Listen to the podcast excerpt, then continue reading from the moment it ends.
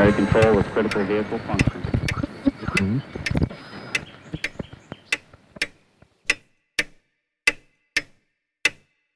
Herzlich willkommen zu Zukunft Denken, Episode 82. Mein heutiger Gast ist Ulrich Ahle und diese Episode hat für mich einen sehr spannenden Hintergrund. Ich war zu Beginn des Jahres auf der LEAP-Konferenz in Riyadh, Saudi-Arabien und das war in vieler Hinsicht ein äußerst eindrucksvolles Erlebnis. Das war eine dieser Reisen, wo fast alle meine Vorteile auf den Prüfstand gestellt wurden. Auf dieser Konferenz hat Ulrich einen Vortrag zu Smart Cities gehalten dieser Vortrag war einer der interessantesten, die ich auf dieser Konferenz gehört habe. Da freut es mich besonders, dass ich Ulrich für ein Podcastgespräch mit dem Thema Smart Cities oder besser Smart Communities zur Verfügung gestellt hat. Ulrich hat eine lange und erfolgreiche Karriere in der Fertigungsindustrie und Industrie 4.0 hinter sich und gründet 2016 die Fireware Foundation, deren CEO er wird. In dieser Rolle hat Ulrich eine entscheidende Rolle beim Aufbau der Fireware Foundation gespielt, die heute auf allen Kontinenten vertreten ist und mehr als 600 Mitglieder zählt. Fireware ist eine der führenden Lösungen für Smart City bzw. Smart Community Projekte und ist noch dazu Open Source. Warum das wichtig ist, werden wir im Gespräch diskutieren. Ulrich wird nun CEO von Gaia X, einer europäischen Initiative, deren Ziel es ist, ein Ökosystem zu schaffen, in dem Daten gemeinsam genutzt und in einer vertrauenswürdigen Umgebung zur Verfügung gestellt werden. Ich wünsche Ulrich bei dieser neuen und sehr wichtigen Herausforderung viel Erfolg. Wenn Fireware als Maßstab gelten darf, können wir viel von Gaia X in den nächsten Jahren erwarten. Noch ein kurzes Wort zum Podcast. Vergessen Sie nicht, dass der Podcast so konzipiert ist, dass die Folgen wenig Bezug zu aktuellen Ereignissen haben und das ganz bewusst. Wenn Ihnen also die Episode gefällt, schauen Sie doch auch die alten Folgen an, da gibt es sicher noch einiges für Sie zu entdecken. Wenn Ihnen diese und andere Folgen gefallen, helfen Sie mir bitte, dieses Projekt weiterzuentwickeln, indem Sie es Freunden, Kollegen und Familie sowie in Netzwerken aller Art weiterempfehlen bzw. auch bewerten. Schreiben Sie mir auch, wenn Sie Kritik oder Anregungen haben. Ich versuche, allen zu antworten. Damit genug der Vorrede zum Gespräch mit Ulrich Ahle. Hallo Ulrich, vielen Dank, dass du mich in ein Büro einlädst. Sehr gerne. Guten Morgen, Alexander.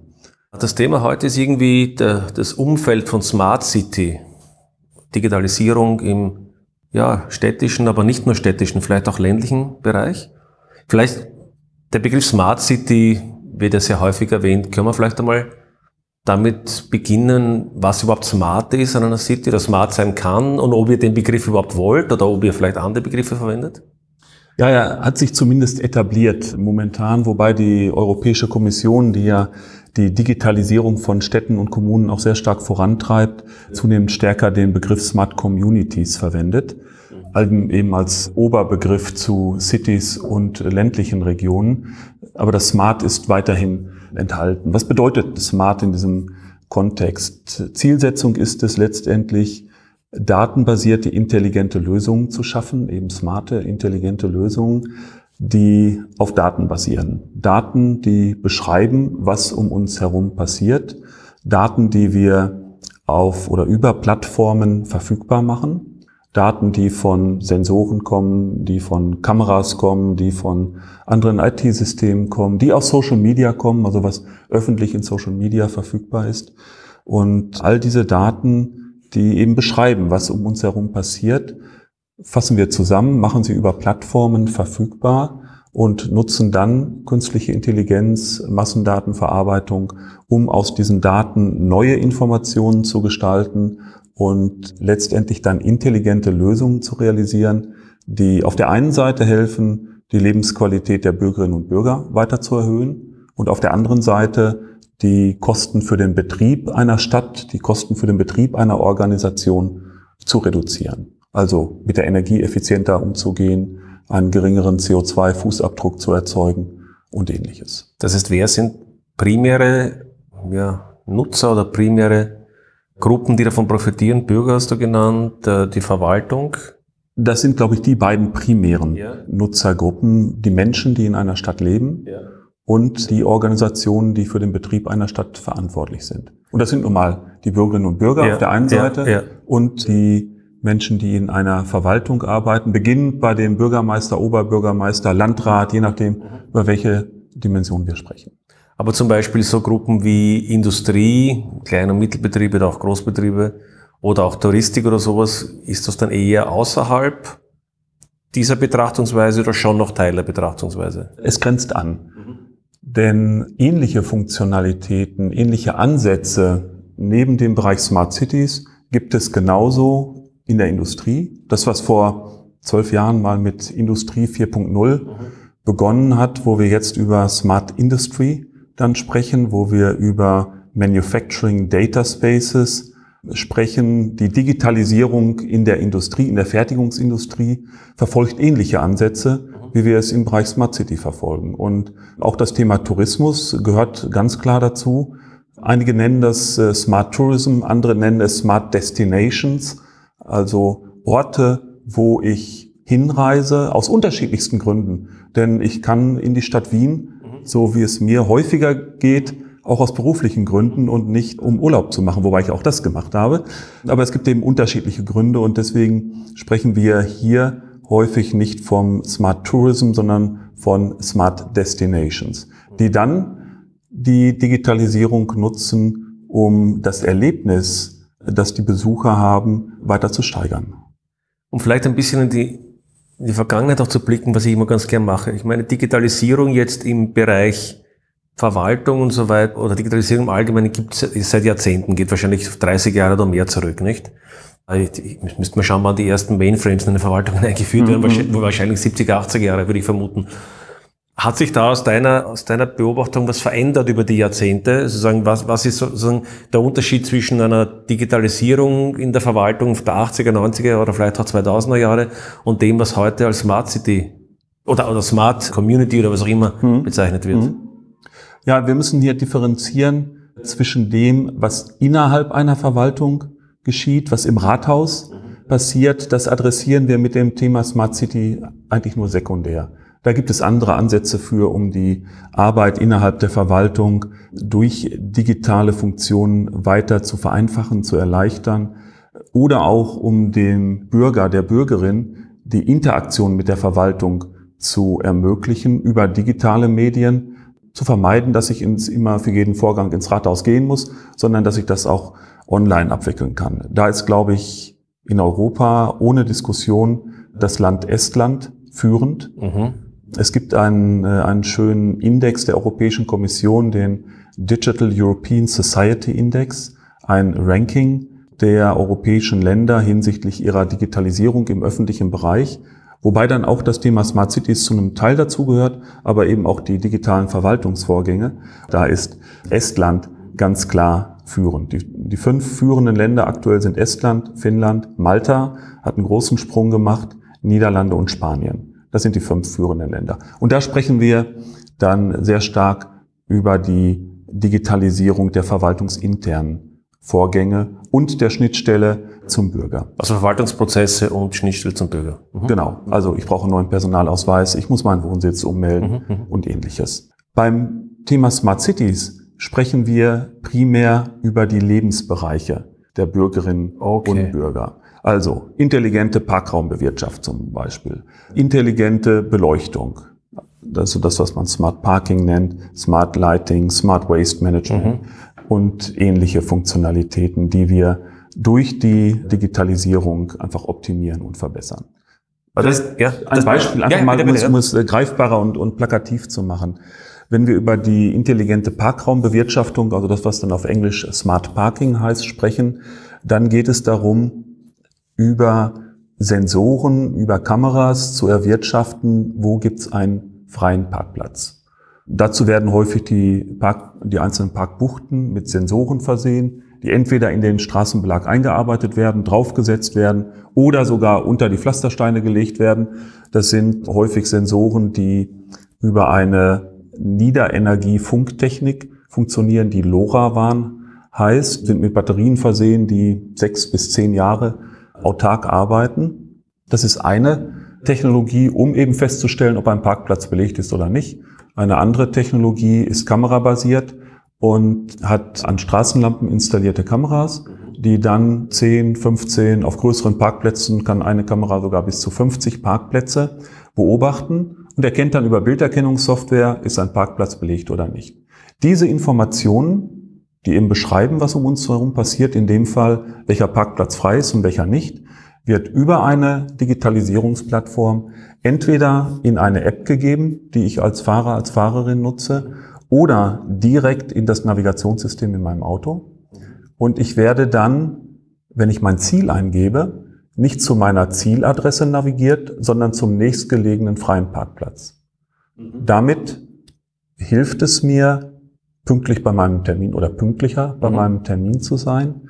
Es wird der sogenannte Parkplatzsuchverkehr vermieden. In großen Städten ist teilweise bis zu 30 Prozent des innerstädtischen Verkehrs heute Parkplatzsuchverkehr. Und ich spare damit Zeit, ich spare damit Kraftstoff, ich spare damit CO2-Emissionen und kann in dem, je nach, je nach Ausprägung des Systems, sogar noch persönliche Präferenzen hinterlegen, dass ich also zum nächstgelegenen Parkplatz geleitet werden möchte, dass ich zum zur günstigsten Parkoption geleitet werde, denn es kann durchaus sein, dass es 500 Meter entfernt von meiner Zieladresse einen kostenlosen Parkplatz gibt. Oder Parkhausnähe vielleicht. Ja, oder Parkhaus. Und ich fahre dann eine Station mit, mit dem öffentlichen Personennahverkehr, die 1,70 kostet, kann aber dann für den ganzen Tag kostenlos parken. Also das sind, da kann ich unterschiedliche Präferenzen eingeben. Und das ist dann ein Beispiel dafür, wie eine solche smarte Lösung, eine solche intelligente Lösung dann aussieht. Das sind zwei Dinge, die mir da ist eingefallen sind, bei dem, was du gesagt hast. Das eine ist, dass es vielleicht gar nicht jedem so klar ist, dieser Unterschied zwischen Smart City und digitaler Verwaltung. Also wenn ich es richtig verstehe, gibt es da natürlich Anknüpfungspunkte, weil es wird sich zur digitalen Verwaltung ja dann natürlich auch hier ja, Interfaces, Schnittstellen mhm. geben. Aber die digitale Verwaltung ist sozusagen nicht das eigentlich, wovon wir jetzt reden, sondern wir reden eher von eben Services wie zum Beispiel der Parkraum. Vielleicht können wir danach noch ein, zwei andere Beispiele nennen. Mhm. Aber jetzt eine zweite Sache ist mir eingefallen, die natürlich auch immer wieder ganz gern bei solchen Dingen dann auch zu überraschenden Effekten führt. Gibt es hier nicht unerwartete Konsequenzen oder auch systemische Effekte, die nicht immer genau das tun, was man möchte? Jetzt bei der Parkraum, bei dieser Parkplatzsuche würde mir natürlich sofort einfallen, der systemisch primäre Effekt ist natürlich der, dass die Leute nicht so lang Parkplatz suchen, das ist offensichtlich. Aber ich würde mal sagen, ein, ein, ein möglicher sekundärer Effekt ist natürlich sofort der, dass die Leute mehr mit dem Auto fahren, weil sie weniger, weil sie weniger Zeit mit dem Parkplatzsuchen verbringen und dann erst recht wieder mehr Zeit mit dem Parkplatzsuchen verbringen, weil die Parkplätze eher belegt, also solche Effekte, sind solche Dinge, die da mitgedacht werden? Ja, das sind Dinge, die mitgedacht werden und es kommt dann sehr stark auch auf die Strategie der jeweiligen Stadt an. Es gibt Städte, die sehr autofreundlich sind insbesondere die Städte, in denen Autos produziert werden. Mhm. Äh, es gibt aber auch Städte, die die Strategie verfolgen, die Autos eher aus der Stadt herauszuhalten. Mhm. Da London ist ein solches Beispiel. Ja, Congestion, Congestion Charge oder so. Genau. Und da gibt es dann auch Möglichkeiten, eine solche Charge zum Beispiel dynamisch zu gestalten. Ja, abhängig davon, wie voll ist die Stadt, wie stark sind die Parkplätze belegt. Mhm. Wie sieht es mit der aktuellen Feinstaubbelastung aus? Die Diskussion ist ein bisschen ruhiger geworden seit Corona, mhm. aber davor hatten wir zumindest in Deutschland sehr intensive Diskussionen in einigen Städten über die verkehrsbedingte, insbesondere verkehrsbedingte Feinstaubbelastung, die durch eine Reduzierung des Verkehrs dann auch reduziert werden würde. Oder wo der Verkehr auch entsprechend gelenkt werden kann basierend auf den aktuellen Messwerten, die wir haben. Aber du hast recht, es gibt immer mehrere Aspekte zu bedenken bei der Einführung solcher digitaler Lösungen. Aber das wäre ja dann auch ein Smart Service, äh, zumindest ein denkbares, ich weiß nicht, ob das jemand gemacht hat, nicht, dass ich, bevor ich von A nach B fahre, ich die abfragen kann, was würde mich das jetzt zeitlich oder auch ökonomisch mit dem Auto kosten? Ja, klar. Und dann wird eben eingeschätzt, wie hoch der Verkehr ist oder wie viele Parkplätze es gibt und so. Und dann, wenn eben jetzt die Stadt sagt, eigentlich wollen wir jetzt nicht, dass viele Autos reinfahren, dann würde ihm der Preis nach oben gehen, nicht? Mhm. Dynamisch, ja. oder? Ja, ja. Es Wäre gibt, zumindest denkbar, nein, denkbar. Es gibt Konzepte und Überlegungen und Lösungen dazu, eine dynamische City-Maut einzuführen, die aber zumindest in Deutschland aktuell bei noch keiner Stadt in der Form mhm. realisiert worden ist. Gibt es noch vielleicht ein, zwei andere Beispiele, die man nennen könnte, was so, was so griffige Beispiele wie so Smart City ja, Anwendungen wären? Ich nehme mal noch zwei Beispiele, die sehr häufig beginnt das Thema smart, eine, eine Stadt smart intelligent zu machen mit dem Thema Beleuchtung. Mhm. Abhängig von der Ausgangssituation, wenn noch die alten Leuchtkörper da sind, dann bringt allein die Umstellung auf LED-Technologie schon eine deutliche Kosteneinsparung bei den Energiekosten, über 70 Prozent, die eingespart werden können. Und dann besteht ein weiteres Einsparpotenzial, indem man die Leuchten intelligent steuert. Das heißt, dass diese Leuchten dimmbar sind, und in der Nacht, wenn kein Verkehr ist, wenn kein Fußgänger da ist, auf ich sag mal, 50 Prozent der Leistungsfähigkeit runterdimmen. Und wenn dann ein Fahrradfahrer vorbeifährt, wird dieser von der Leuchte erkannt. Die Leuchte wird heller. Die Leuchte erkennt, in welcher Richtung fährt der Fahrradfahrer, sagt seiner Nachbarleuchte schon mal Bescheid. Hallo, da kommt ein Fahrradfahrer, wird heller. Und wenn nach dem Fahrradfahrer kein weiterer Personen- oder Radfahrverkehr ist, dann dimmen die Leuchten wieder runter. Und das ist etwas, was man Smart Lighting nennt. Drittes Beispiel ist die intelligente Abfallbewirtschaftung. Zum Beispiel, wenn ich, es kommt auf die, die Städte an, wie die Konzepte sind. Es gibt in vielen Städten Altglassammelcontainer oder Altkleidersammelcontainer, die dann von den Bürgerinnen und Bürgern angefahren werden, um dort ihr Altglas oder eben die Altkleider zu deponieren. Diese Container werden typischerweise nach festen Rhythmen abgefahren und dann entstehen Situationen, dass ein Müllfahrzeug kommt und es ist gar nicht viel drin im Container. Oder ein anderes Gedüber. Oder das andere, der Container ist schon voll, ich habe aber meine Altkleider oder meine Flaschen schon in den Kofferraum gepackt und dann gibt es Menschen, die die nicht wieder mit nach Hause nehmen und einfach daneben stellen, was dann auch zu Sekundäreffekt führt. Und das kann man vermeiden, indem man ganz einfach Füllstandscontainer, äh, Füllstandssensoren in die Container hineinstellt und sie diese Ergebnisse dann für zwei Zwecke nutzt.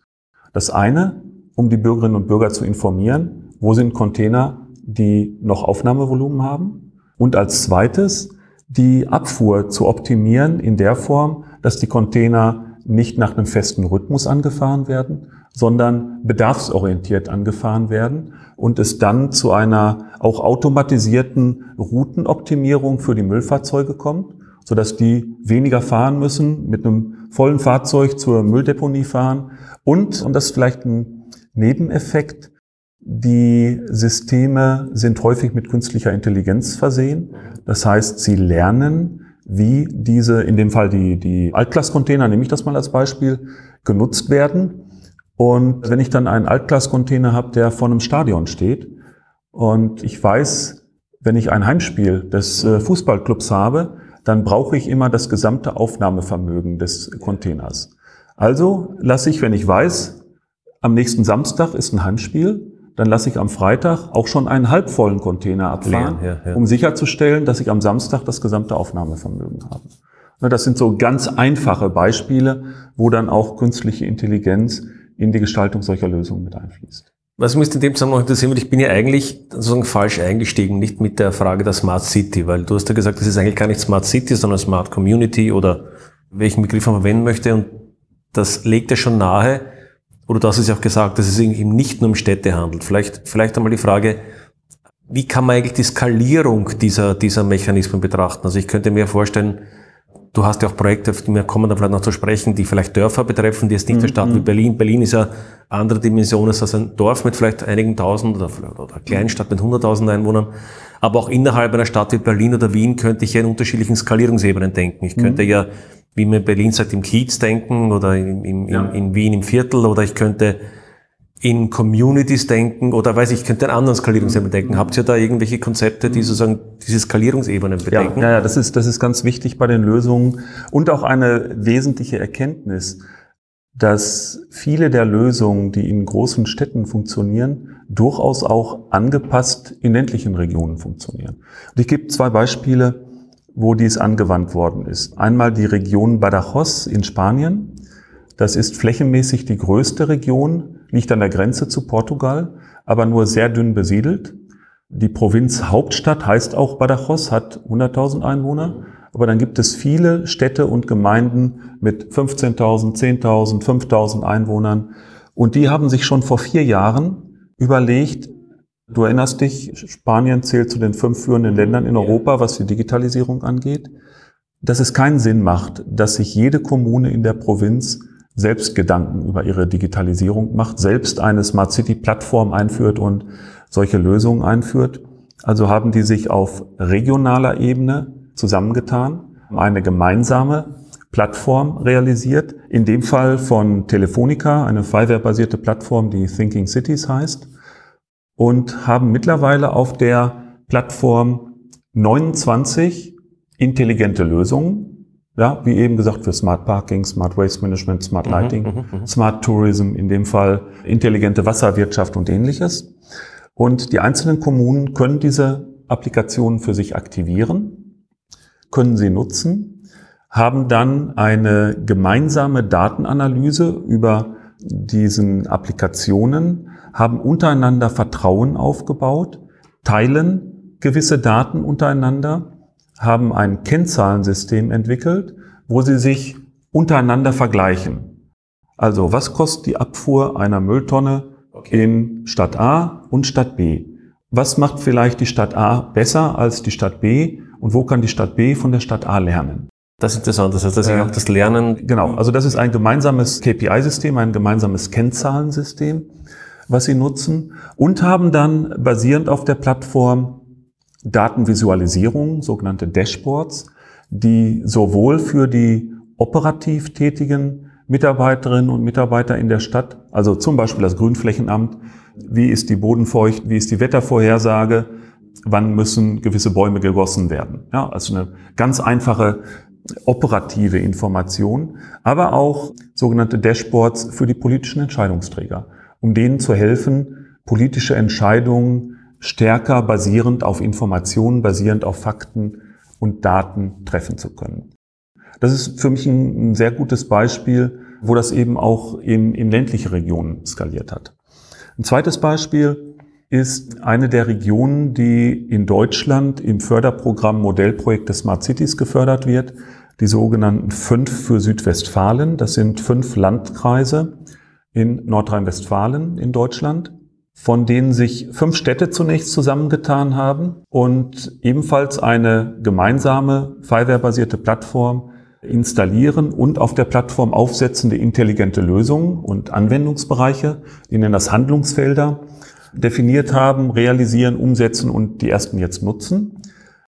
Mit der Zielsetzung, das mit diesen ersten fünf Städten zu pilotieren und es dann aber auf die restlichen, ich glaube 64 Kommunen in den fünf Landkreisen auszurollen und zur Verfügung zu stellen. Und auch da ist keine riesige Stadt dabei. Ich glaube, Soest ist bald die größte Stadt dort und die sind alle unter 100.000 Einwohnern. Und das zeigt eben, dass diese Technologie nicht nur in großen Städten wie Wien, Montevideo oder Berlin funktioniert, sondern auch in ländlichen Regionen und deutlich skalierbar ist von groß. Da ist mir noch was anderes aufgefallen. Du hast vorher diese Dashboards genannt für Politiker mhm. und, diese Dinge.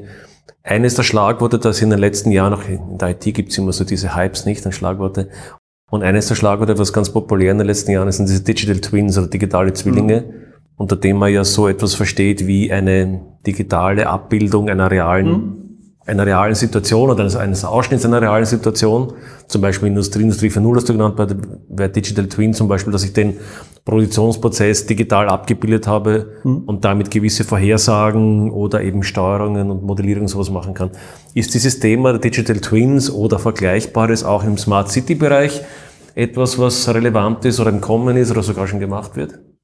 Ja, Punkt. Ja.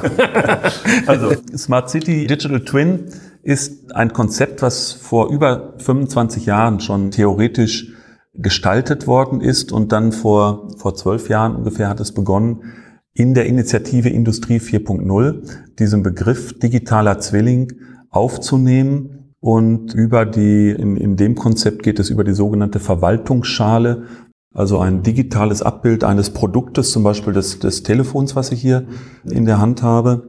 Und seit ich würde sagen, circa drei Jahren wird der Begriff Digital Twin auch im Umfeld Smart Cities verwendet. Und nicht nur dort, sondern auch in der Wasserwirtschaft und in, in vielen anderen Bereichen. Letztendlich ist es, ist der digitale Zwilling eine digitale Repräsentation der realen Welt. Und daher haben wir auch eine sehr hohe Affinität, äh, Affinität als Pfizer Foundation zu dem Thema und stellen Funktionalitäten bereit, um solche digitale Zwillinge zu erstellen, dass wir Daten erfassen, die beschreiben, wie es in der realen Welt aussieht und diese Daten dann auf einer Plattform abbilden. Und letztendlich ist das der digitale Zwilling, die digitale Beschreibung der realen Welt, um dann künstliche Intelligenz, Massendatenverarbeitung zu nutzen, um diesen digitalen Zwilling zu aktualisieren, ihn zu beobachten, zu visualisieren und aus diesem digitalen Zwilling dann wieder Informationen in die reale Welt zur Verfügung zu stellen oder aber aus dem digitalen Zwilling heraus direkt in die reale Welt hinein zu agieren. Ein ganz einfaches Beispiel, ein zukünftiges autonom fahrendes Auto ist nichts anderes als ein Auto, was in der digitalen Welt gesteuert wird, aber dann doch in der realen Welt von A nach B fährt. Oder auch so Dinge, was man, die man aus der Industrie kennt, so Wartungen, Wartungen, bevor sozusagen Schäden auftreten, die ich ja auch unter Umständen beobachten kann, könnten ja auch Kosten sparen, auch in der Stadt, ja, nicht? Ja, ja, und das gilt für Gebäude zum Beispiel genauso, wie es für Fahrzeuge gilt. Man nennt das Ganze Predictive Maintenance, also keine ähm, nicht, vorbeugende. Wartung. Ja, ja. Äh, vorbeugende Wartung würde heißen, bei dem Auto, ich mache alle bei einem Verbrennungsauto, Motorauto, ich mache alle 10.000 Kilometer oder alle 20.000 Kilometer äh, standardmäßig meinen Ölwechsel. Das ist eine vorbeugende Wartung. Eine vorausschauende Wartung, eine Predictive Wartung, stellt fest, unter welchen Bedingungen habe ich das Auto genutzt, wie heiß ist es geworden, wie schnell hat der Motor gedreht und hat damit eine Information über die Qualität des Öls und kann statt regelmäßig alle 20.000 Kilometer bei entsprechender Fahrweise erst nach 25.000 Kilometern mein Öl wechseln. Oder wenn ich sehr aggressiv gefahren bin, vielleicht schon nach 15.000 Kilometern, um den Motor vor weiteren Schäden zu schützen. Das ist das, was man dann Predictive nennt und das ist auf viele, viele andere Anwendungsfälle übertragbar. In der Stadt natürlich auch, von Straßenwartung bis zu allen möglichen anderen Dingen. Ne? Genau. Vielleicht noch ein, ein Punkt zur Skalierung, weil da haben wir schon vormal drüber gesprochen. Du kommst ja auch aus einem kleineren Dorf und Borchen-Etteln heißt das, soweit ich mich erinnern kann. Genau, Etteln, Etteln, Etteln. ist das Dorf. Okay, Etteln ist das Dorf, okay. Und ihr habt ja dort auch, ich, ich fand es nur darum so interessant, weil, es, weil man ja von diesen Smart XY-Dingen ja sehr häufig in den großen Skalierungen spricht. Ne? Und dort habt ihr aber gerade was gemacht, was eben nicht groß skaliert ist, nicht, sondern was ja auf dörflicher Ebene funktioniert. Kannst du da vielleicht noch ein paar Worte dazu Ja, gerne. Also das, das Dorf Etteln ist der Ort, in dem ich geboren worden bin und bis auf ein Jahr, wo ich mal in Südafrika gearbeitet habe, immer gewohnt habe und auch weiterhin wohne.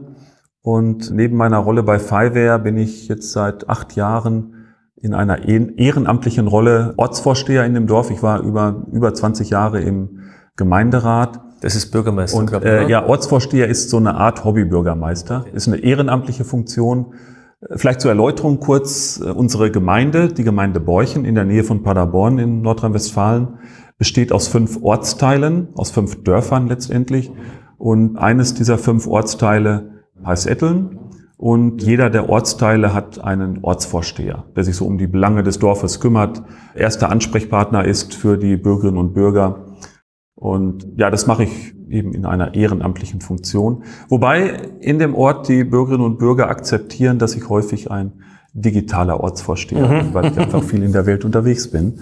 Und wir haben in diesem Ort vor zehn Jahren, wenn ich die Historie kurz erläutern darf, vor zehn Jahren mit einem Veränderungsprozess begonnen, der zwei Auslöser hatte. Einmal sollte die Grundschule geschlossen werden, weil nicht mehr genug Kinder da waren. Der Ort hat 1850 Einwohner und die Mindestschülerzahl für eine Grundschule war unterschritten worden und da hat sich dann ein Verein gebildet, der Etteln aktiv heißt, der sich erfolgreich für den Erhalt des Grundschulstandorts eingesetzt hat. Jetzt sind auch wieder genug Kinder da und alles ist gut. Und der zweite Punkt war, dass der damalige Bürgermeister zu mir sagte, ich war damals noch Fraktionsvorsitzender im, im Rat der Kommune, Herr Ahle, wir haben so viele Anfragen für Bauplätze in der Gemeinde Borchen, die wir in unseren beiden Hauptsiedlungsorten Nord- und Kirchborchen nicht bedienen können, weil wir keine öffentlichen Bauplätze mehr haben. Wenn ich den Bewerbern dann sage, es gibt noch zwei öffentliche Bauplätze in Etteln, dann bekomme ich oft zu hören, da will ich nicht hin. Zu weit von der Kernstadt Paderborn entfernt, verstaubtes Image, irgendwo hinterm Mond liegend, äh, geschlossene Gesellschaft. Und das haben wir dann, diese beiden Auslöser haben wir zum Anlass genommen, einen Transformationsprozess für den Ort zu starten, haben sogenannte Dorfwerkstätten gemacht, sind uns über die Stärken und die Schwächen des Ortes bewusst geworden, haben dann Maßnahmen aufgesetzt, haben Arbeitsgruppen gemacht zum Thema Bauen und Wohnen, zum Thema Schule und Bildung und zum Thema Marketing und haben dann vor circa sechs Jahren erkannt, dass das Thema Digitalisierung sich als Markenkern für den Ort eignet. Und haben schon 2018 eine erste Zukunftskonferenz zum Thema Digitalisierung auf dem Lande äh, veranstaltet und haben dann vor drei Jahren in ehrenamtlicher Arbeit 30 Kilometer Glasfaser verlegt. Wir haben jetzt Glasfaser bis zur ominösen letzten Milchkanne mhm. bei uns im Ort, haben seit zwei Jahren eine digitale Dorf-App, haben ein Elektrodorfauto, das mit dem Internet verbunden ist, so wie man es aus der Stadt kennt, kann ich über das Smartphone buchen, öffnen und, und schließen. Das gleiche mit einem Elektrolastenfahrrad und haben jetzt seit einem halben Jahr ungefähr eine Digitalisierungsplattform basierend auf Fiverr. Die gleiche, die in Berlin genutzt wird. Also wir zeigen, dass das skaliert, haben einen dreidimensionalen digitalen Zwilling des Dorfes erstellt durch Drohnenüberfliegung, eine Punktwolke, die dann textuiert wurde, so nennt man das. Also es sieht aus wie in Realität und stellen die Sensorwerte, die wir über die Fireware-Plattform erwirtschaften, in diesem 3D-Modell dar. Um sie dann im nächsten Schritt für intelligente Lösungen zu nutzen. Containerfüllstand habe ich eben genannt. Vielleicht zwei weitere Beispiele. Eines ist ein Hochwasserfrühwarnsystem. Mhm. Wir liegen in einem Tal, wo es 1965 mal ein sehr schweres Hochwasser gab, wo fünf Menschen gestorben sind und wo jetzt ein neues Baugebiet geplant ist. Und für dieses Baugebiet planen wir und realisieren wir ein Hochwasserfrühwarnsystem. Das heißt, wir rollen eine ganze Menge von Sensoren aus, mhm, mhm. ähm, Regenmengenmesser, Grundwasserpegelmesser, Flusspegelmesser, Bodenfeuchtemesser, ergänzen diese Informationen um hydrologische und meteorologische Modelle um darauf basierend dann nicht nur festzustellen, wenn irgendwo das Wasser steht, sondern wirklich Vorhersagen machen zu können, eine halbe Stunde vorher sagen zu können, in dem Bereich wird es jetzt kritisch werden. Oder ein zweites Beispiel, autonom fliegende Drohnen.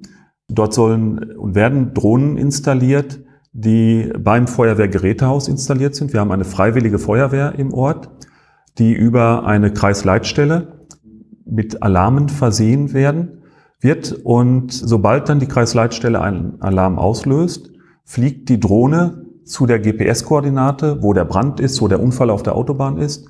Und sobald die Freiwillige Feuerwehr dann ihre Fahrzeuge besetzt hat, haben sie in, im Fahrzeug ein Tablet und können schon bei der Anfahrt sehen, was sie bei der Einsatzstelle erwarten. erwarten Starke Rauchentwicklung, können Sie mal Atemschutz anlegen, großer Brand, Sie können während der Anfahrt einen weiteren Löschzug nachalarmieren oder stellen fest, auf der Autobahn es ist doch keine Rettungsgasse gebildet worden. Sie müssen von der Seite ranfahren, Zaun aufschneiden, um dann zur Einsatzstelle zu geraten. Das sind zwei Beispiele von einer ganzen Reihe von Beispielen, die wir in diesem kleinen Dorf Etteln realisieren und Etteln damit zu einem digitalen Musterdorf in Deutschland machen. Das ist unsere Zielsetzung und wir sind da sehr gut unterwegs.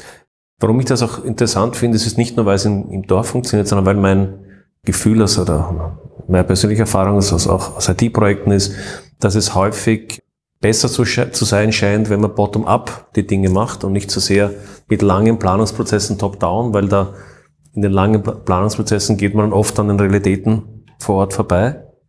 Und da ja, das ist, das ist immer ein Abwägen. Ein Ab man braucht beide Perspektiven. Man braucht beide Perspektiven ja. und daher bezeichne ich das, äh, den, den prozessualen Ansatz weder als Top-Down noch als Bottom-Up, sondern mehr als Middle-In. Ja, ja. ja.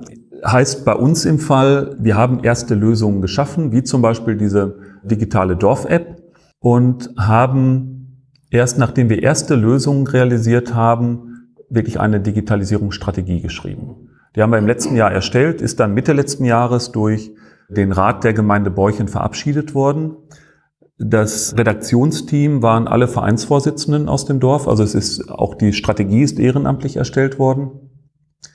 Und wichtig ist es, eine solche Strategie zu haben, zu wissen, wo ich hin will und äh, wichtig auch eine, eine gemeinsame Architektur zu haben für die Lösung, um zu vermeiden, dass wenn ich digitale Lösungen realisiere, dass ich Silos baue oder Inseln oder ja, was ja, auch immer ja, wir nennen wollen. Ja, denn wichtig ist, dass ich auf all die Daten, die beschreiben, was um uns herum passiert, egal aus welcher Anwendung sie kommen, ja. zugreifen kann, weil Daten sehr häufig einen deutlich stärkeren Wert erzeugen in einem Bereich vollkommen außerhalb von dem Bereich, wo sie ursprünglich erzeugt worden sind. Ja, und daher ist es wichtig, Unter anderem daher ist es wichtig, dass ich keine Datensilos erzeuge, sondern dass ich Daten verfügbar habe, zugänglich habe, was nicht zwingend immer heißt, dass Daten kostenlos äh, ja. verfügbar sein müssen. Denn Daten haben häufig einen Wert und das zeichnet all unsere Aktivitäten aus, dass wir daran arbeiten, Daten verfügbar zu machen, aber auch denjenigen, die die Daten erzeugt haben, wenn diese Daten einen Wert haben, die Möglichkeit schaffen, davon auch zu profitieren. Aber ich finde es einfach interessant, hier zu sehen bei solchen Projekten, dass es wichtig ist, auf mehreren Ebenen, auch auf unterschiedlichen zeitlichen und äh, Skalierungsebenen zu denken. Nicht? Ja. Weil die eine Sache ist klar, wenn ich, wenn ich jetzt eine Sache mache, die irgendwie dann aus 100 verschiedenen Architekturen besteht und lauter Datensilos, habe ich im Endeffekt dann natürlich unter Umständen hohe Kosten, weil ich das dann später wieder integrieren muss. Auf der anderen Seite, wenn jetzt irgendjemand Digitalstrategien schreibt, die aber an der Bevölkerung vorbeigeht oder die an den Nutzer vorbeigeht, habe ich auch wiederum viel Geld versenkt, nicht? Und dann habe ich Lösungen ausgerollt, die keiner will oder keiner braucht. Genau. Und also das ist wichtig, die einzelnen Interessensgruppen, die, die Stakeholdergruppen ja. bei der Erstellung einer solchen Strategie mitzunehmen und insbesondere die zukünftigen Anwenderinnen und Anwender möglichst früh zu beteiligen. Denn die beste Technologie hilft uns überhaupt nichts, wenn sie nicht genutzt wird. Und äh, da ist es wichtig, die von vornherein mitzunehmen. Und es ist eben wichtig, sich nicht zu lang mit einem Strategieprozess mhm. zu beschäftigen und nicht in die Umsetzung zu kommen. Denn die Strategie als ja. solches hilft auch nicht viel. Genauso wie eine Smart City Plattform, eine Digitalisierungsplattform als solches nicht viel Nutzen erzeugt. Mhm. Sie sammelt die Daten, sie stellt Daten zur Verfügung, aber den eigentlichen Mehrwert, den eigentlichen Nutzen erziele ich durch die Lösungen, die wir auf die Plattform. Aufbauen, ja, ja.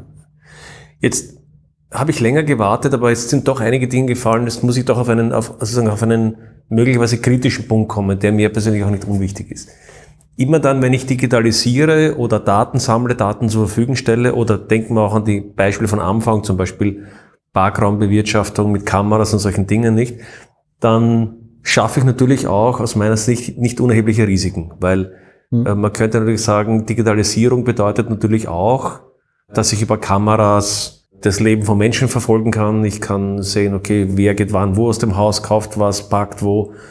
Also ich kann im Prinzip den digital, in den digitalen Zwilling könnte ich sozusagen jetzt in, in einer Vision, die nicht meine wäre, aber ich könnte in den digitalen Zwilling auch die Menschen mit einbauen. Man könnte sagen, ich sehe quasi, wo jeder Mensch zu jedem Zeitpunkt ist und wo er prognostisch morgen und übermorgen sein wird. Mhm. Und dann sind wir so bei einem Big Brother Bild der, so Smart Big Brother, das fällt mir gerade ein, nicht so als, als, und das wäre nun ist eine Vision, die ich persönlich nicht gerade äh, teilen würde. Wie, wie geht ihr mit dieser, ja, mit diesem Problem der, der Privatsphäre, der Risiken um, wenn ich Daten bereitstelle, dass Daten natürlich auch in einem Kontext verwendet werden könnte, die einfach nicht das ist, was dann vielleicht die Menschen wollen oder die auch vielleicht aus demokratiepolitischer Sicht nicht wünschenswert sind?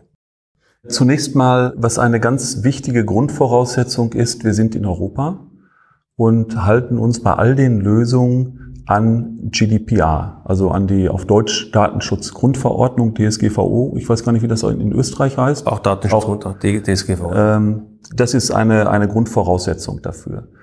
Das heißt, auch wir setzen, wenn ich wieder zurückkomme zu dem kleinen Dorf, wir setzen Kameras ein, wir haben Drohnen genutzt, um eben diesen digitalen Zwilling zu erstellen. Aber dort ist es wichtig, dass keine personenbezogenen Daten äh, verarbeitet werden, das heißt, die Gesichter der Menschen sind verpixelt worden, die Nummernschilder der Autos sind verpixelt, sodass ich keine personenbezogenen Daten per se verarbeite. Aber wir werden in Zukunft dazu kommen, dass der digitale Zwilling sich auch mehr in Richtung der Menschen bewegt. Mhm. Gebt dir ein, vielleicht ein Beispiel, auch ein Projekt, an dem wir arbeiten, in dem Dorf. Wir sind ein Dorf, nicht nur ein Digitaldorf, sondern auch ein Energiedorf. Wir produzieren mittlerweile auf der Fläche des Dorfes das 34-fache des eigenen Stromverbrauchs durch erneuerbare Energien. Wir haben einen eigenen Stromtarif nur für das Dorf, der immer 30 Prozent unter dem Grundversorgertarif ist, weil vor zehn Jahren haben die Landwirte und Landeigentümer mit den Windkraftbetreibern diese Vereinbarung geschlossen, damit auch alle Bürgerinnen und Bürger im Ort davon profitieren können, von den Windanlagen, die rundherum stehen. Und wir arbeiten jetzt an einem Projekt, dass ich bidirektional arbeitende Ladestationen einrichte mit Autos, die bidirektional laden können.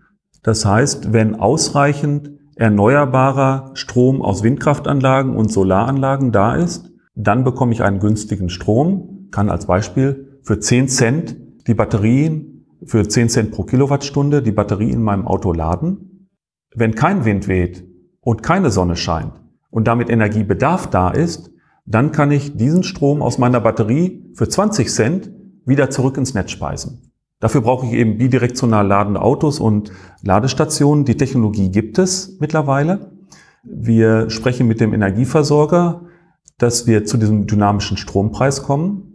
Und dann muss ich, um eine solche Lösung zu realisieren, oder sollte ich wissen, wie wird denn mein Auto in den nächsten drei Genutzt, Tagen ja. benötigt. Ja, ja. Ja, also mein Auto mit meinem Kalender zu verbinden, damit mein Auto weiß, in den nächsten drei Tagen werde ich maximal 100 Kilometer fahren und kann dann die volle Batterie auf die Hälfte der Kapazität wieder entladen. Aber dafür muss ich schon gewisse persönliche Daten haben. Aber das wird immer nur optional sein, wird immer transparent für die Bürgerinnen und Bürger sein und nur dann, wenn sie diese Services auch wirklich nutzen wollen. Und sind wir mal ehrlich, wenn, wenn ich mir meine Kinder anschaue und sehe, was sie in Facebook und Twitter alles an persönlichen Informationen über sich teilen, dann wächst da schon die Bereitschaft, auch persönliche Informationen mit bereitzustellen. Aber Ja, die Frage ist halt, ob immer- die Menschen doch immer wissen, was sie tun, ja nicht? Sie müssen immer wissen, was sie tun. Und das ist etwas, was wir von Estland lernen können. Ich hatte vorhin Estland als das führende Land in Europa, was die Digitalisierung im öffentlichen Bereich angeht. Estland hat zum Beispiel das Once-Only-Principle. Heißt, eine Information dem Staat als Bürgerin oder Bürger nur einmal zu geben. Also, wenn der Kindergarten wissen muss, wie hoch war mein Gehalt im letzten Jahr, um den Kindergartenbeitrag zu berechnen, dann fragt der Kindergarten nicht mich, sondern fragt das Finanzamt, weil das weiß aufgrund meiner Steuererklärung, wie viel ich im letzten Jahr verdient habe. Once only. Aber als Bürger sehe ich immer, weil der Datensatz gehört mir. Und ich sehe immer, wer hat auf meinen Datensatz zugegriffen und hat Okay. was damit gemacht. Volle Transparenz. Und das ist etwas, was von den Bürgerinnen und Bürgern in Estland akzeptiert wird Mhm. Genutzt wird und angewandt wird. Dass wir als, wenn ich das jetzt auf uns in Deutschland beziehe, als Bevölkerung da noch einen deutlichen Schritt gehen müssen. In der Akzeptanz solcher digitalen Lösungen und auch in der Nutzung digitaler Lösungen, das ist vollkommen richtig. Und auch in, in meiner ehrenamtlichen Rolle in meinem Dorf bekomme ich auch durchaus Kritik, was die Einführung digitaler Lösungen angeht, mit dem Vorwurf, durch digitale Lösungen werden die sozialen Kontakte reduziert, werde ich durchschaubar. Aber wichtig ist für uns, dass wir all die digitalen Lösungen, die wir schaffen, nur als zusätzliche Möglichkeiten anbieten und nichts von den bestehenden, vom bestehenden sozialen Umfeld dadurch ablösen oder reduzieren, sondern zusätzlichen Mehrwert generieren. Ich glaube, es ist eine, eine schwierige Diskussion, die auch international im Laufen ist. Nicht? Zum Beispiel, wie ich, vor ein paar Jahren gab es einen Artikel der Stadt Toronto, die über viele Jahre so ein Smart City Projekt begonnen hat und wo es dann einen langen Artikel, den werde ich auch in den Shownotes verlinken, ganz interessant, die dann, die dann dieses gesamte Projekt abgedreht haben und gesagt, nein, wir wollen das nicht. Und da haben aber vermutlich auch andere Aspekte eine Rolle gespielt, zu der wir, weil wir, du hast ja Five ja schon öfter erwähnt, auf das würde ich dann nachher noch gerne zurückkommen, da dürfen auch andere Dinge eine Rolle gespielt haben, weil da war ganz stark offensichtlich große US-Unternehmen daran beteiligt und diese Umsetzung. Dann sind wir sozusagen auch bei einer zweiten kritischen Frage, die, die mir auch zunehmend gewisse Sorgen bereitet, wenn man so ein bisschen sich mit IT-Systemen auseinandersetzt. Und ich mache das mittlerweile seit Jahrzehnten, habe habe sie in allen möglichen Skalierungen gesehen. Da sieht man sehr häufig, dass diese Systeme qualitativ große Mängel haben in vielen Bereichen. Und jetzt bauen wir eine Gesellschaft auf, die immer mehr, wie ich immer ganz gern sage, wo, wo, wo das Digitale so ein, wie ein Nervensystem einer Gesellschaft wird. Und wir werden dadurch natürlich auch abhängig von diesen Systemen. Und als Gesellschaft wünscht man sich ja schon auch eine gewisse Resilienz gegenüber allen möglichen. Wir haben jetzt zum Beispiel gerade leider in Europa den Krieg, nicht? Den Ukraine-Krieg. Es gibt alle möglichen Katastrophen oder Probleme von Überschwemmungen bis zu Energiekrisen, sonstigen, die, die ein, eine Nation treffen können und treffen werden. Wir leben nicht in einer Schönwetterwelt. Und dann ist sozusagen die Frage, wie resilient ist die Gesellschaft? Also sprich, wie, gut kann sie letztendlich auf solche Herausforderungen und auch auf solche Krisen reagieren? Aus meiner Sicht eine sehr wichtige. Und da ist natürlich auch die Frage, ziehe ich mir durch die Digitalisierung mehr Risiken hinein, weil unter Umständen so Dominoeffektartig Dinge kollabieren können? Von Energiesystemen über, über Mobilität, über, über Kommunikation, dann vielleicht wieder zurück. Das heißt, so, so, so, so wo ich dann so Domino-Kreise des Versagens mir bauen kann? Oder kann die Digitalisierung vielleicht da und dort helfen? Du hast das Beispiel vor mit dem, mit dem Hochwasser genannt. Also es gibt offenbar ja beides. Es gibt die Gefahr, dass sie die Risiken erhöht. Es gibt aber auch Chancen, dass sie Risiken verringert. Ist das ein Thema, mit dem ihr euch beschäftigt? Ja, klar. Klar. Und viele der Weiterentwicklungen unserer Gesellschaft werden zukünftig ohne Digitalisierung nicht möglich sein. Aber sie beinhaltet auch Risiken. Das heißt, wenn ich Prozesse auf Digitalisierung oder auf, auf digitalen Medien aufsetze, dann muss ich auch sicherstellen, dass diese digitalen Funktionen verfügbar sind. Ich habe, bevor ich mit Fiverr begonnen habe, Zeit meines Lebens mit und für Kunden in der Fertigungsindustrie gearbeitet, also in dem Umfeld Industrie 4.0. Und ich hatte häufig Partner, wo Geschäftsführer, Vorstände sagten, meine Unternehmensprozesse müssen so gestaltet sein, dass sie notfalls mit Papier bewältigt werden können. Mhm. Diese Rahmenbedingungen einzuhalten, ist bei vielen digitalen Lösungen aber nicht mehr möglich. Genau, das ist Denn Punkt, ich ja. kann gewisse Produktiv Produktivitätsfortschritte ich kann teilweise neue Geschäftsmodelle nur realisieren, wenn ich sie wirklich auf einer digitalen Basis aufsetze. Also wenn ich lass die alten breche. Ja, lass mir ein Beispiel geben. Äh, die Firma Kesa in Deutschland ist ein Hersteller von Kompressoren, die traditionell Kompressoren entwickeln, produzieren und dann an ihre Kunden verkaufen, die sie dann in, in äh, Autofabriken oder ähnlichem einsetzen, wo eben Druckluft benötigt wird. Und die haben schon vor einigen Jahren mit einem Geschäftsmodell begonnen, wo sie die Kompressoren nicht mehr an ihre Kunden verkaufen, mhm. sondern beim Kunden installieren, mhm. mit dem Internet verbinden und dann aus der Ferne heraus diese Kompressoren betreiben.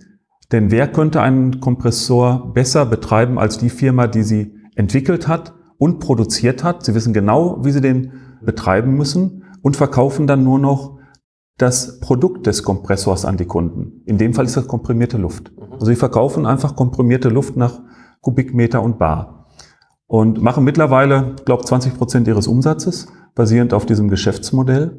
Das kann ich aber nicht mehr papierbasiert machen, ja, denn ich muss die Internetverbindung zu dem Kompressor haben, ansonsten kann ich ihn nicht steuern. Oder wir haben das im Laufe dieses Jahres erlebt bei der deutschen Lufthansa, deren Buchungssystem dadurch, dass ein Bagger in die Glasfaserleitung reingepackt hatte, für einen Tag ausgefallen war. Und dann standen die Maschinen für einen Tag.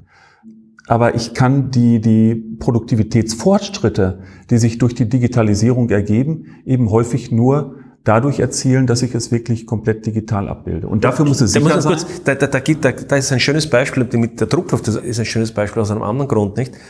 Es sind ja auch Modelle, die wir durchaus, glaube ich, für die Zukunft wollen. Weil ich glaube, wir haben ja durch die Art und Weise, wie wir viele Produkte produzieren, ja Anreize geschaffen für Unternehmen, die Produkte in schlechter Qualität zu produzieren.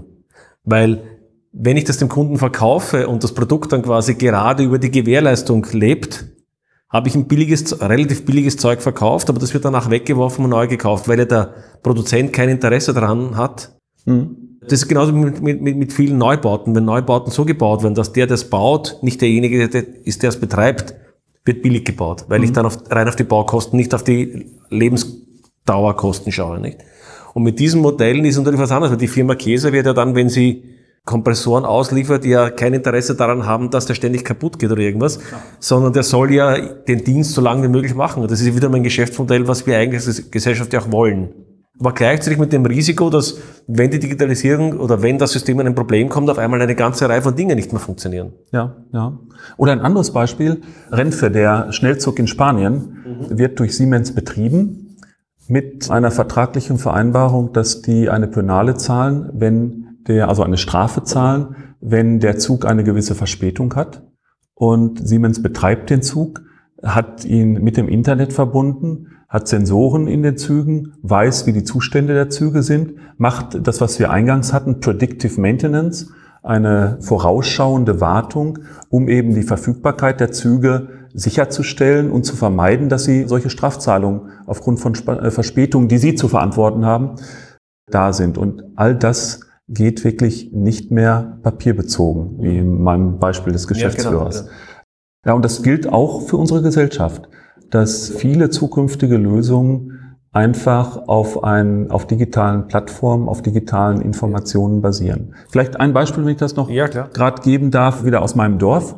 Wir starten jetzt 17. August ein Projekt, das heißt Neue Mobilität Paderborn, wo wir kleine autonom fahrende Fahrgastzellen installieren, Leichtbau, 450 Kilo, mit einer geringen Reichweite, die können vielleicht 20 Kilometer weit fahren, batteriebetrieben, 20 Stundenkilometer schnell, um die erste und letzte Meile zu überbrücken.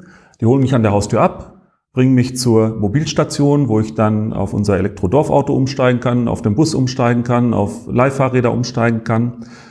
Oder aber diese kleinen Fahrgastzellen können sich zu einem Konvoi zusammenschließen, mhm. werden dann von einer stärkeren wasserstoffgetriebenen Zugmaschine gezogen und fahren zukünftig autonom aus dem Dorf bis in die Stadt Paderborn, 15 Kilometer.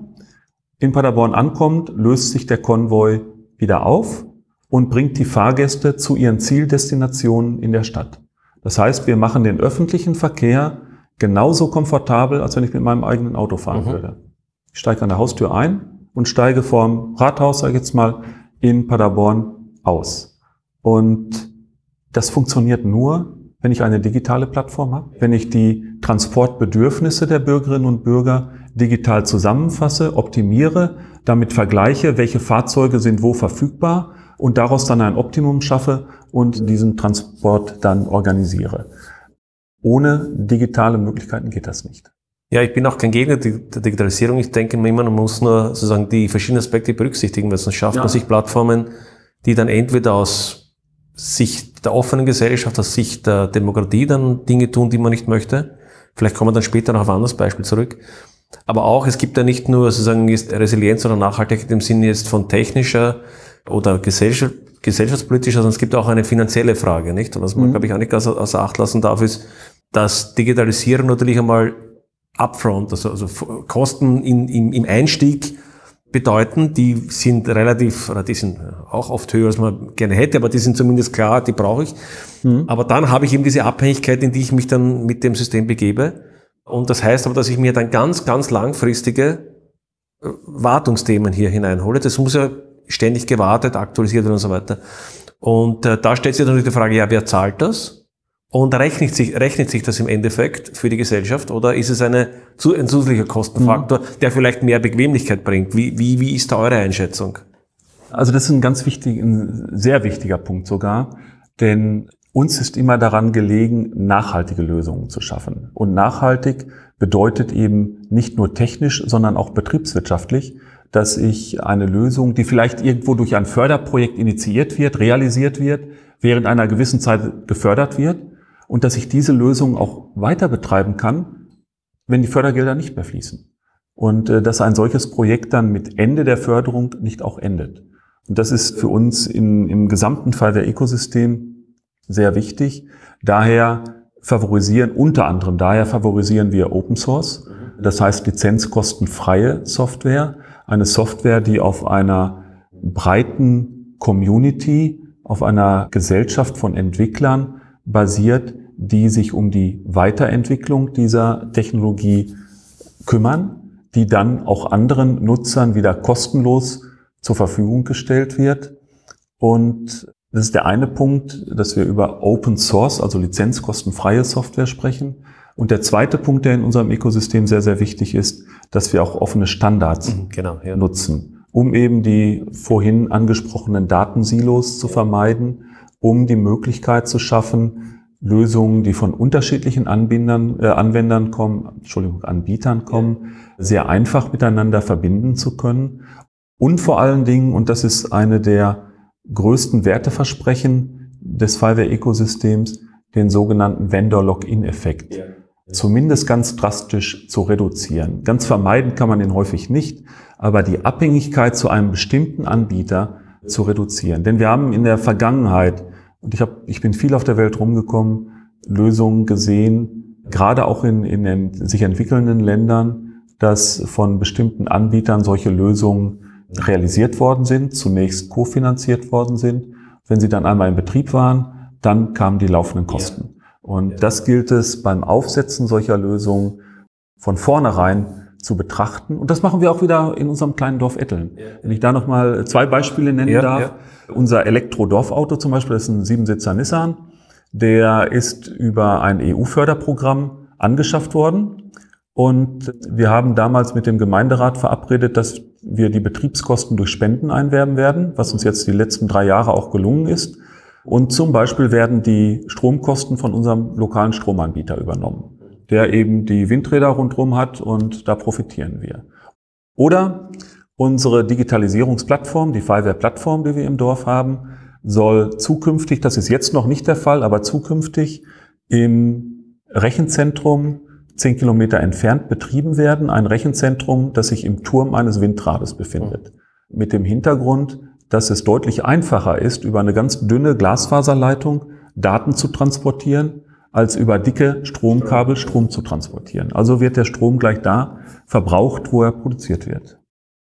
Ich möchte noch einmal, weil das ist mir persönlich also auch ein Anliegen, ich war viele Jahre sehr aktiv in der Open Source Community, auch in der österreichischen Computergesellschaft habe ich über viele Jahre den Open Source Arbeitskreis geleitet und da war mir sozusagen, einerseits hat es technisch interessante Aspekte, aber für mich war eigentlich immer sehr wichtig auch der gesellschaftliche Aspekt. Und ich glaube, dass wenn man Projekte macht, die mehr oder weniger im öffentlichen Raum stattfinden oder, oder mit öffentlichen Geldern oder für die Öffentlichkeit stattfinden, halte ich das auch für, für sehr, sehr wichtig, dass man sich im einerseits überlegt, schaffe ich mir eine Lösung an, die mich total von einem Anbieter abhängig macht?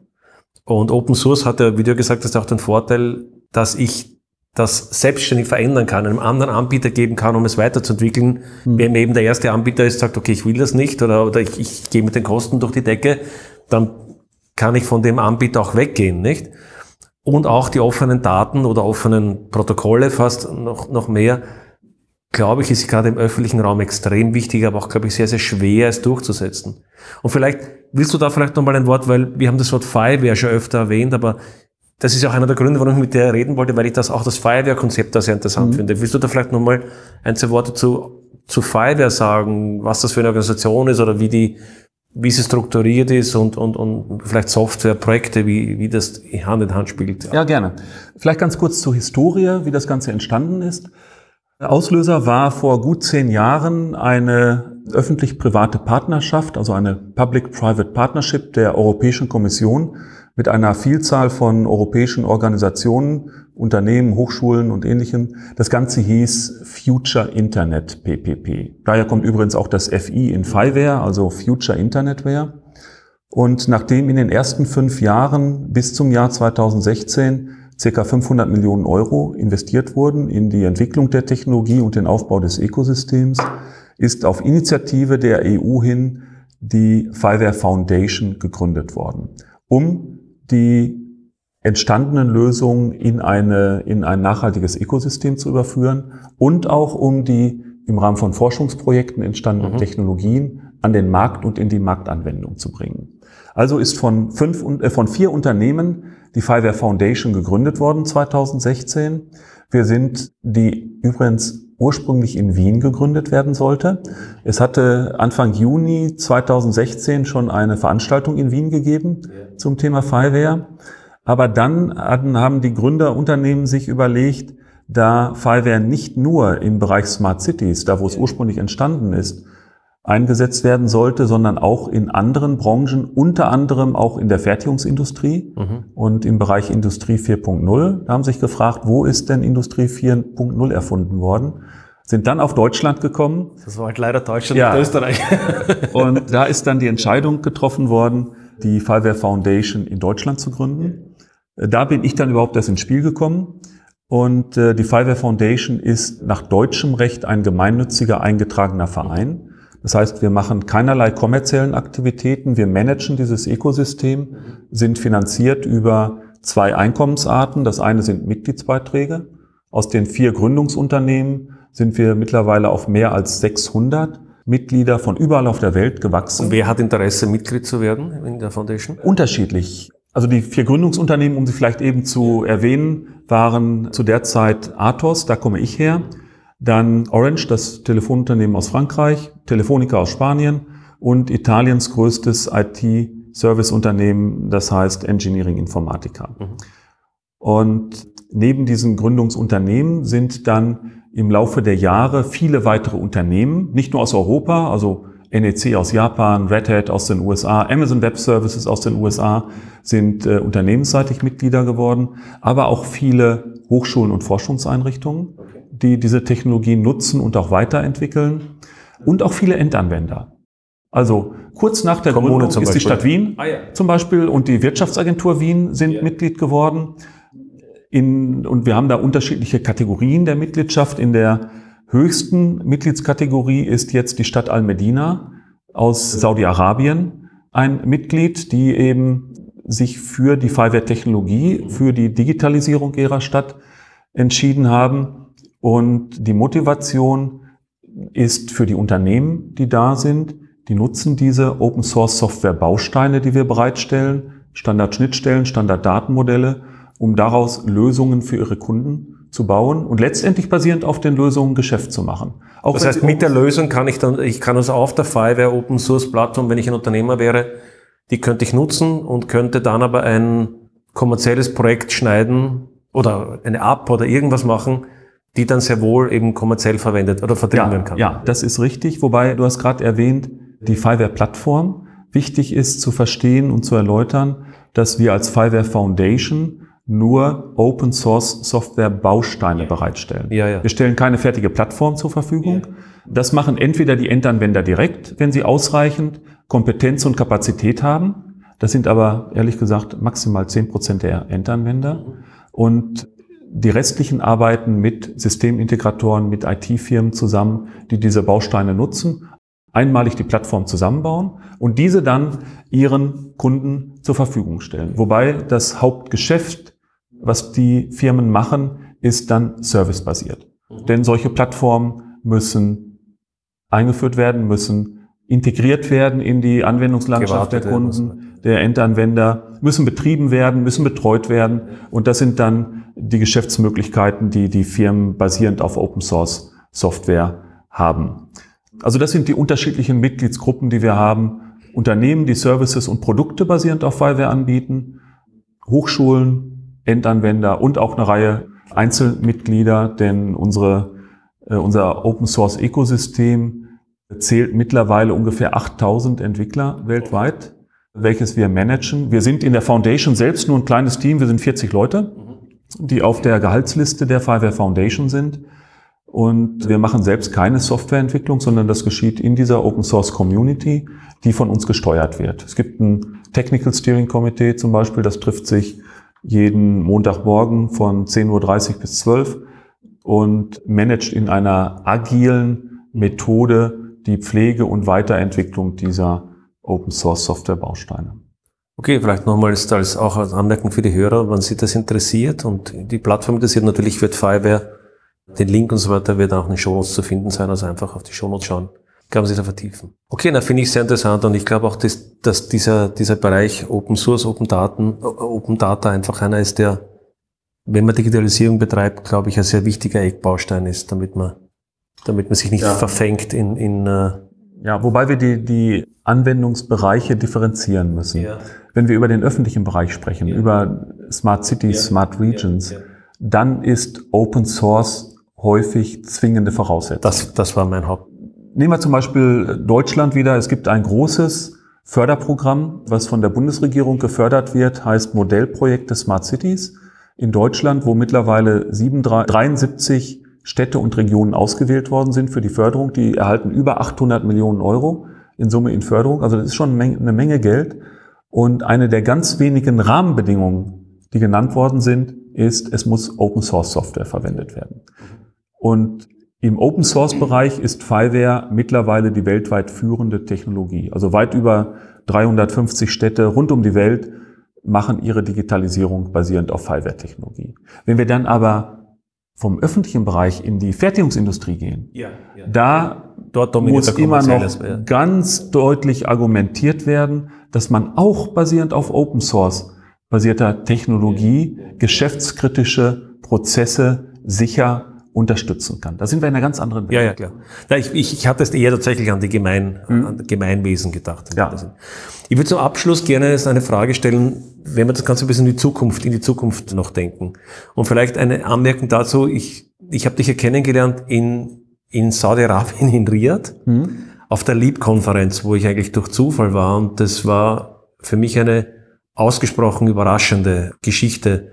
Also ich war sehr überrascht, was da in Saudi-Arabien abgeht. Ich hatte das überhaupt nicht erwartet und überhaupt nicht für mich persönlich so eingeschätzt. Und da würde mich jetzt interessieren, wir haben jetzt viel über Deutschland und Österreich und, und, und Europa gesprochen, aber die Welt ist größer als Europa, nicht? Und wenn man so ein bisschen über die Grenzen schaut, was da das, so deine, deine Eindrücke sind, wo sich diese Themen hinentwickeln und, und vielleicht auch konkret mal beispielsweise im Saudi-Arabien baut er jetzt unter dem, unter dem NEOM-Konzept ja einige neue Städte, auch der Line zum Beispiel, die ja auch da und dort in den Medien ist, diese, diese, diese neue Stadtkonstruktion und da soll ja auch alles, da ist ja auch Digitalisierung äh, und AI und also KI und alles ständig, ständig, ständig davon gesprochen. Und da ist dann natürlich schon auch die Frage, einerseits war ich total überrascht davon, mit was für einem ungeheuren Tempo, zumindest mein Eindruck war, dort losgelegt wird mit der Digitalisierung. Auf der anderen Seite halt dann doch auch vielleicht mit Rahmenbedingungen, die nicht unsere europäischen sind, weil da natürlich schon sehr stark auch die Frage ist, kann ich jetzt den Ulrich genau verfolgen, wie er in seine Wohnung geht und vielleicht wird er in der Wohnung auch noch mit Kameras verfolgt und, und alle möglichen Dinge gemacht. Also wie, wie ist da dein, deine Einschätzung jetzt, was, was Saudi-Arabien betrifft, vielleicht im Speziellen und auch ganz allgemein andere Regionen der Welt, wo sich das hinbewegt? Ja, zunächst mal zu Saudi-Arabien. Auch ich war das erste Mal in Saudi-Arabien, als wir uns getroffen haben. Ich war zu einer Keynote eingeladen auf der äh, Smart City Stage bei dieser Genau, genau. Leap-Konferenz. Und ich bin immer noch beeindruckt von dem, was ich da erlebt habe. Insbesondere die Visionen, die in Saudi-Arabien, aber auch insgesamt in der arabischen Welt entwickelt werden, verbunden mit der Fähigkeit, diese Vision umzusetzen. Mhm, Das mhm. ist für mich einmalig. Das habe ich so nirgendwo anders auf der Welt gesehen. ja. Denn ich, ich darf nicht weiter über Neum sprechen, weil wir da gewisse Vereinbarungen haben, aber ich kann über Al-Medina sprechen, Ja. die basierend auf der Fiverr-Technologie, auf diesen Open-Source-Bausteinen eine Smart City-Plattform gebaut haben. Rasil heißt die, die sie auch jetzt anderen Städten zur Verfügung stellen. Die Saudis machen das selber?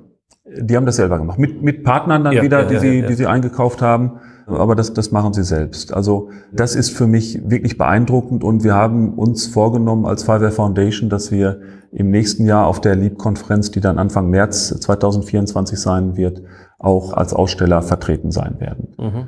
Andere Regionen in der Welt. Nehmen wir Indien. Mhm.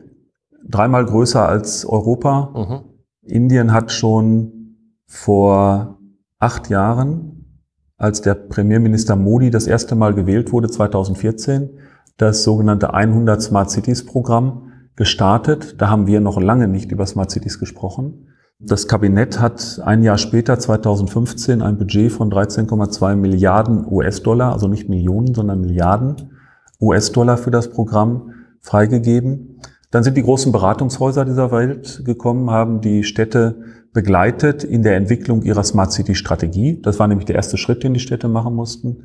Und dann in den ersten Implementierungsprojekten begleitet, haben Ausschreibungen an den Markt gebracht, haben die Umsetzung erster Projekte begleitet. Und vor dreieinhalb Jahren ungefähr hat der zuständige Minister, Hardip Singh Puri, ist der Minister für Housing und Urban Affairs, wo das 100 Smart Cities Programm aufgehängt ist, festgestellt, jede Stadt hat ihr eigenes Silo gebaut. Mhm. Es gibt kaum Synergiepotenziale zwischen den Städten und das Rad ist unter Verwendung öffentlicher Fördermittel mehrfach neu erfunden worden. Ja. Da hat er gesagt, das muss sich ändern. Und ab und zu muss man auch mal Glück haben, zum richtigen Zeitpunkt am richtigen Ort in der Welt zu sein. Ich war eingeladen von der Weltbank zu einer Smart City Konferenz in, in Neu-Delhi 2019 und war auf einer Podiumsdiskussion, die von dem für das 100 Smart Cities Programm zuständigen Staatssekretär aus dem Ministerium moderiert wurde. Und als er meine Präsentation gesehen hatte und meine Einwendungen bei der Podiumsdiskussion gehört hatte, kam er danach zu mir und sagte, wir müssen miteinander reden, Ich hatte den gleichen Abend einen Termin im Ministerium und seit zweieinhalb Jahren ungefähr unterstützen wir das India Institute of Science in Bangalore. Zunächst in der Entwicklung einer Referenzarchitektur für Smart Cities in Indien, die wir dann zusammen mit zwei Fiverr-Partnern, einmal NEC aus Japan und einem indischen Systemintegrator, der Trigen heißt, zusammen mit dem Institut implementiert haben. Und vor zwei Jahren hat der Minister Hardip Singh Puri zusammen mit dem Technologieminister in einer gemeinsamen Veranstaltung diese Plattform als die neue Standard Smart City Plattform für Indien vorgestellt. Nicht mit der Zielsetzung, sie bei den 100 Smart Cities einzuführen. Die haben schon investiert. Ja, das Geld ist investiert. Aber bei den restlichen 4200 großen Okay. Städten in, in Indien. Und ein weiteres halbes Jahr später hat das Bureau of Indian Standards unser Schnittstellenformat, das heißt NGSI LD, also Next Generation Service Interface, als das Schnittstellenformat für das Datenmanagement in Smart Cities in Indien erhoben. Formaler Standard in Indien. Auf einem ähnlichen Weg sind wir in Südkorea. Ich bin jetzt im September, Anfang September, auf der World Smart City Expo in Seoul. Und Korea hat den Smart City Supercluster entwickelt, also auch eine Referenzarchitektur, wo wir die gleichen Fiverr-Bausteine sehen als Standard für die Städte in, in Korea. Und das erleben wir in vielen, vielen Ländern außerhalb Europas. In Europa tun wir uns noch schwer, solche Rahmenbedingungen zu definieren, die die Interoperabilität deutlich erhöhen würden. Im öffentlichen Bereich in Europa ist Open Source keine Diskussion. Also da kann man Haken dran machen. Aber insbesondere die Rahmenbedingungen, einheitliche Schnittstellen, einheitliche Datenmodelle, das ist etwas, wo viele, viele europäische Länder noch nicht dran gehen. Das erste in Europa, was diesen Schritt jetzt gemacht hat, ist Slowenien. Die fordern von ihren Städten, wenn sie denn öffentliche Fördermittel für ihre Digitalisierung in Anspruch nehmen wollen, die Nutzung einheitlicher Schnittstellen, einheitlicher Datenmodelle. Und das würde ich mir von, von, auch von anderen europäischen Ländern wünschen. Aber meine Abschlussfrage war, wäre auch in diese Richtung gegangen, wenn wir jetzt mal Europa vergessen, also vergessen mal, wir haben lange über Europa gesprochen, wenn du in die Welt als Ganzes blickst, und da haben wir ja Riesenregionen, Afrika, das sich hoffentlich entwickeln wird, auch über die Mhm. nächsten Jahrzehnte stärker, wo es sehr viel Armut gibt. Indien hast du genannt, es gibt natürlich in Asien noch zahlreiche andere Länder, Südamerika. Bist du da optimistisch, dass diese Smart City oder Smart Community Konzepte dieser oder ähnlicher Art einen Beitrag leisten können und werden, um auch den Menschen zu helfen, aus der Armut zu kommen? Ich bin nicht nur optimistisch, ich bin überzeugt davon. Ganz definitiv und das kann ich jetzt noch nicht konkret öffentlich machen, aber wir arbeiten mit einer Organisation in Deutschland zusammen, die über die Bundesregierung finanziert wird, um diese Technologien auch nach Afrika zu bringen. Denn die Digitalisierung hat ein deutliches Potenzial, die Lebensqualität der Bürgerinnen und Bürger auch in Entwicklungsländern zu verbessern, die Produktivität der Landwirtschaft zu erhöhen, den, die Mobilität weiter zu unterstützen, die Lebensqualität zu erhöhen und äh, daran Versorgung. arbeiten wir. Ulrich, vielen Dank für das Gespräch. Gerne, Alexander. Es hat mich gefreut. Mich auch, danke.